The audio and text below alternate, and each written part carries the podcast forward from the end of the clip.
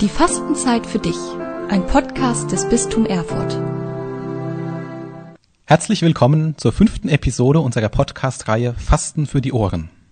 Diese Folge befasst sich mit einem scheinbaren Widerspruch, dem Fastenessen. Fasten, das heißt doch Verzicht, weniger essen. Ja, das stimmt, das heißt es auch, aber nicht nur. Denn in der Fastenzeit nehmen wir auch gemeinsam mit dem Hilfswerk Miserior die Situation in anderen Ländern in den Blick. Und da hat sich gerade das Fastenessen als eine spannende Tradition etabliert. Schon seit vielen Jahren in dieser Tradition aktiv ist Bernhard Grotzke.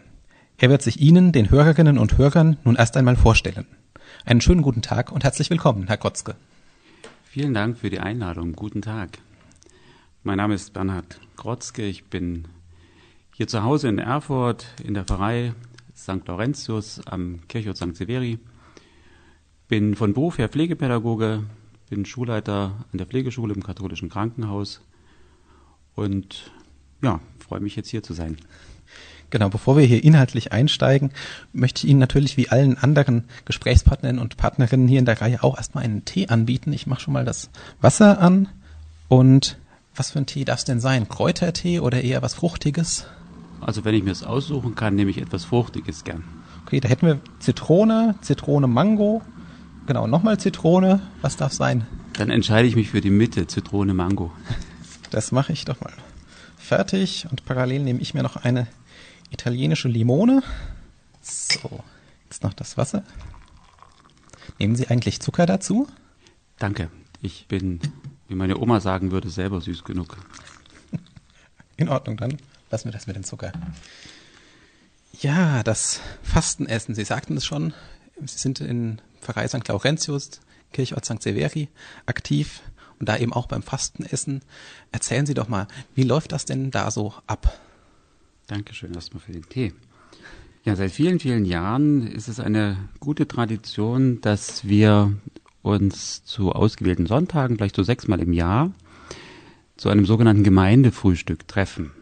Das ist eine sehr schöne Möglichkeit, einfach nach dem Gottesdienst zusammenzukommen. Eine Gruppe, ein Kreis bereitet es vor und irgendwann, ich kann auch gar nicht mehr ganz konkret sagen, auf welche Zeit es zurückgeht, ist die Idee entstanden, dieses Gemeindefrühstück in der Fastenzeit zu verbinden mit der Miserio-Aktion.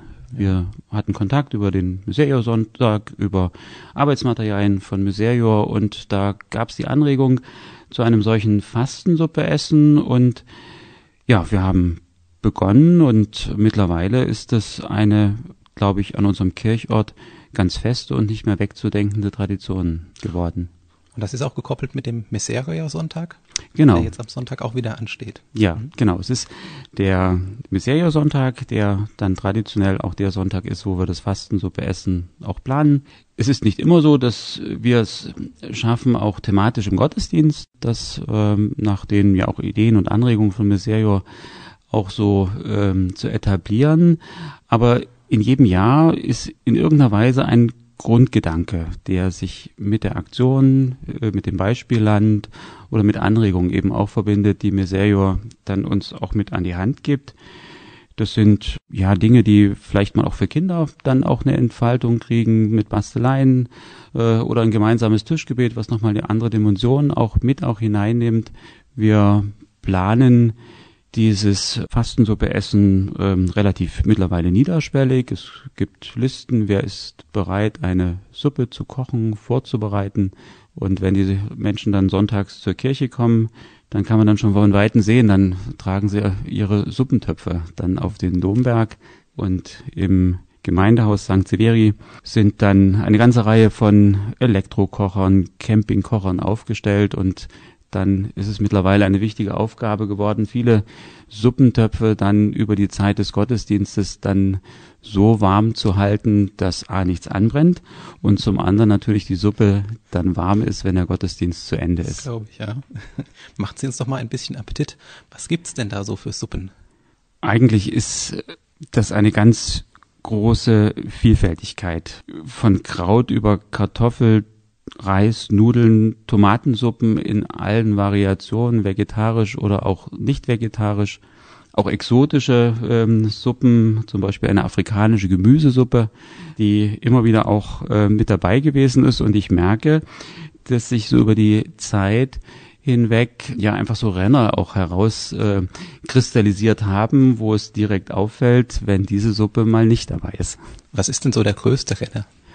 Ich glaube, was ganz gut geht, sind, sind Nudelsuppen äh, mit Hühnchen oder eben auch die besagte afrikanische Gemüsesuppe, die, glaube ich, wenn ich das richtig erinnere, mit Erdnusscreme ähm, auch gekocht wird. Okay.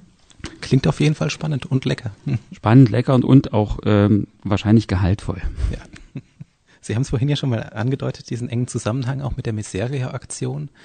Wie konkret sehen denn da die Bezüge aus? Inwiefern beziehen Sie sich da nochmal auf die Miseria-Aktion? Jetzt auch in diesem Jahr vielleicht gerade. Also es gibt diesen, diesen Aufhänger äh, schon, der ist uns wichtig. Der ist uns schon wichtig bei der Einladung, der ist uns wichtig, ich sag mal auch ein Stück bei der Raumgestaltung oder so dieses auch ein Stück mit hineinnehmen. Ich merke, dass es Menschen mittlerweile wichtig ist, für diese Idee zu helfen oder vielleicht auch solidarisch mit anderen zu sein, etwas Konkretes vor Augen zu haben. Und ich glaube, bei Miserio kommen ein Stück viele Dinge auch zusammen. Zum einen natürlich die, die Hilfe, aber es ist vielleicht auch nochmal ein bisschen mehr die Frage, wirklich auch ähm, soziale Gerechtigkeit, auch ein Stück Nachhaltigkeit. Auch in diesem Jahr gab es so Rückmeldungen auch, wo es ja gerade auch ähm, darum geht, auch nochmal so aus ökologischer Sicht auf die Zerstörung des Regenwaldes auch mitzuschauen, dass das einen Anklang findet und dass Menschen dort einfach auch, ja, auch ein Stück ein inneres Bedürfnis haben, sich dort, dort einzuklinken. Und das eine ist sicherlich, ich sag mal, die die Spende, die am Ende auch äh, ganz fest sich mit dem Fastensuppeessen verbindet, indem ja das, was vielleicht übrig geblieben ist von dem, was ich gespart habe an meinem Mittagessen, was ich sonst gekocht hätte oder vielleicht noch ein bisschen mehr, dass ich das eben auch für diese Projekte zur Verfügung stelle. Aber ich glaube, darüber hinaus ist es noch mehr, als dass die Spende auch, auch reicht. Äh, es ist dieses dieses Gefühl, auch ein Stück solidarisch mit anderen zu sein. Und ich glaube auch, dass es immer wieder, zumindest merke ich das bei mir selber auch, wichtig ist, mich ja auch ein Stück, und das ist ja so das, was ich dann auch ein Stück mit Fasten auch verbinde, im Verzicht, vielleicht auch ein Stück frei werde, auch nochmal auch so auf meine eigenen Gewohnheiten auch zu schauen. Also gerade auch gerechter Handel, ja, äh, welche Entscheidungen treffe ich beim Einkaufen zum Beispiel. Und das sind ja, glaube ich, auch Effekte, die uns dann auch ein Stück mit den Menschen in den Ländern auch verbinden. Sie haben es ja gerade schon so ein bisschen in die Richtung gelenkt. Ich würde trotzdem nochmal genau da äh, nachhaken.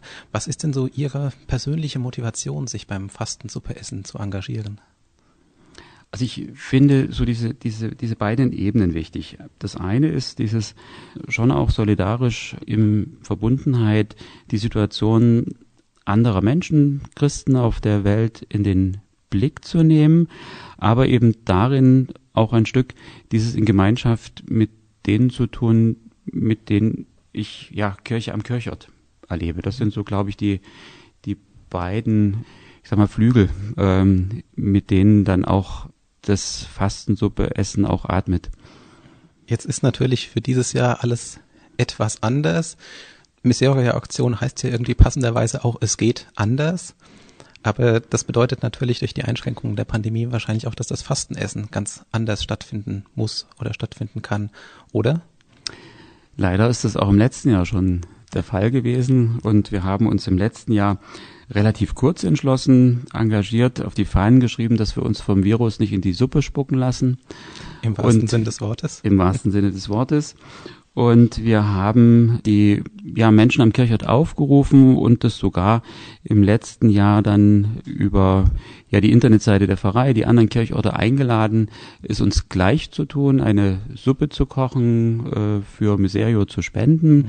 Wir hatten im letzten Jahr eine sehr schöne Klammer, dass wir dann gesagt haben, wir versammeln uns vielleicht gemeinsam unter dem Tischgebet, das Miserio uns an die Hand gegeben hat. Wir haben das auf unserer Homepage veröffentlicht und wir haben eingeladen ein Foto zu schießen vom Kochen, von der Suppe, vom gemeinsamen Mittagstisch und es war eine ganze Reihe Fotos, die dann für kurze Zeit auch auf der Homepage unserer Pfarrei zu sehen gewesen sind. In diesem Jahr haben wir dort versucht, nochmal anzuknüpfen. Ich bin sehr gespannt am Sonntag, was wir für Fotos bekommen werden, wie viele auch und äh, hoffe, dass ganz viele dann auf der Homepage unserer Pfarrei zu sehen sind.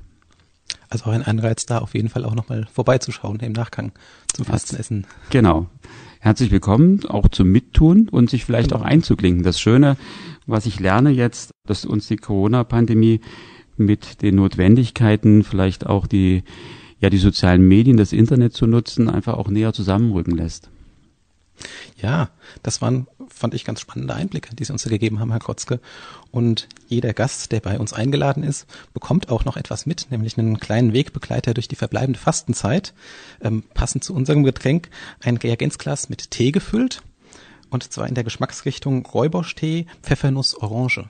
Ich hoffe, das ist auch trotz Zitrone und Mango vielleicht eine Alternative dann dazu. Vielen herzlichen Dank. Ganz herzlichen Dank Ihnen für Ihre Mitwirkung, Herr Krotzke. Dankeschön. Gerne. Ein Gedanke, den ich so aus dem Gespräch mitnehme und den ich auch Ihnen, den Hörerinnen und Hörern, auf den Weg durch diese Woche mitgeben möchte, ist so, dass das Fastenessen ja im wortwörtlichen Sinn unseren Blick weiten will über den eigenen Tellerrand hinaus.